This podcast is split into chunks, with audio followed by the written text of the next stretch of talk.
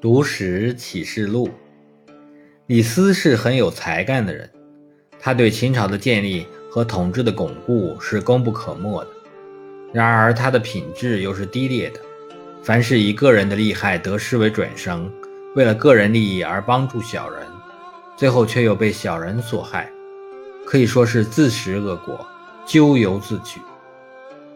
所以说，个人的发展光看才华是不够的。最重要的是以品德做根基，两者兼得，才有可能成就一番事业。